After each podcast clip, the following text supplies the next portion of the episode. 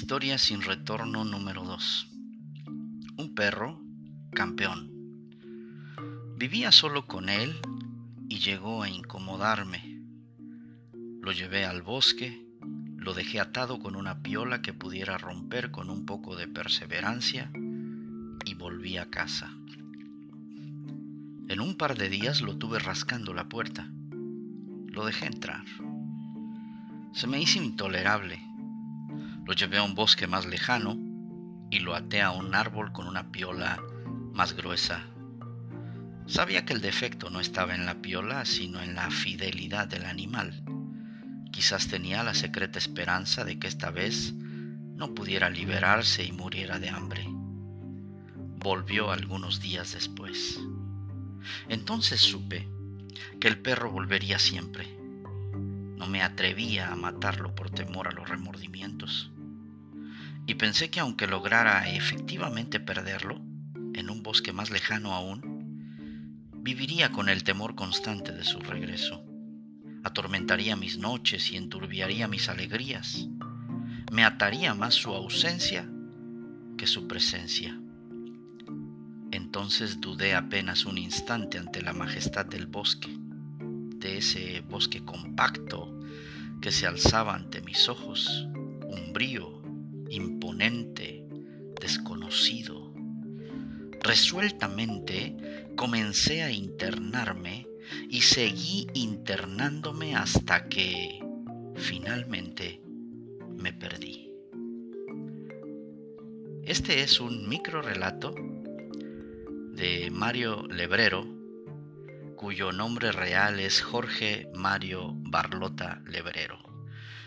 Jorge Mario Barlota Lebrero nació el 23 de enero de 1940 en Montevideo, Uruguay, y fue un escritor connotado, debo decirlo, hasta después de su muerte, porque permaneció eh, casi como un desconocido para el mundo de las letras por muchas décadas. Él comenzó a escribir en los años 60 y su obra cobró connotación hasta después de su muerte que ocurrió en el 2004.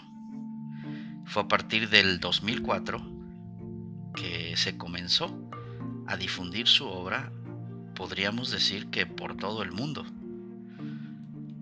Eh, de hecho, fue cercano a ese año, en el año 2000, en que recibió la beca Guggenheim en el año 2000 y esa beca le permitió dedicarse a la escritura y a la creación de la novela Luminosa, novela que fue publicada post-mortem en 2005. Eh, pero él publicó su primera obra en 1968 bajo el título Gelatina. A esta le siguió La ciudad en 1970, La máquina de pensar en Gladys 1970 y así Escribió crónica, escribió ensayo, escribió novela, escribió, muy poca gente sabe que escribió microrelato. Este tipo de relato hiperbreve como el que recién les leí y del cual eh, se puede percibir la maestría con la que lo hacía. Ahora, por supuesto que después de, su muerte, eh, eh, su obra se da a conocer en todo el mundo porque hasta entonces él era un, autor eh, de culto, es decir, eh, muchos de sus seguidores pues eran, eran seguidores que apenas y, pues se contaban, ¿no? Pues, por lo tanto, era una especie de escritor de, culto que solamente era conocido en Argentina, en Uruguay y por ahí en algunos otros lugarcitos, ¿no? Eh, no, no, no, lo podemos encasillar en alguna corriente específica, en alguna corriente literaria específica, eh, sin embargo, sí, sí tiene una tendencia en, su, en sus obras hacia el surrealismo, un, ligero surrealismo. Eh, todas sus obras ya en este momento, pues por lo menos la mayoría están disponibles, cosa que no ocurría en los años de su cuando él, cuando él estaba vivo, ¿no? Era muy difícil encontrar algo de él si se le buscaba.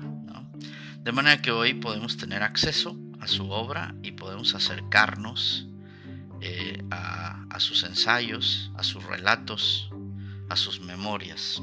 Un dato curioso es que en el tiempo en que empezaba a escribir, por ahí de los años 70, 80, tuvo un, periodo muy difícil, muy complicado y, estaban a punto de echarlo de su departamento porque no podía pagar la renta. Entonces un amigo de él, que era editor de una revista, lo invita pues a que trabaje con él en la revista y le, le, deja los crucigramas, entonces se pone a hacer crucigramas y, algunos asuntos de la edición de la revista, pues para, para sacar, para pagar la renta y pagar los gastos de la casa.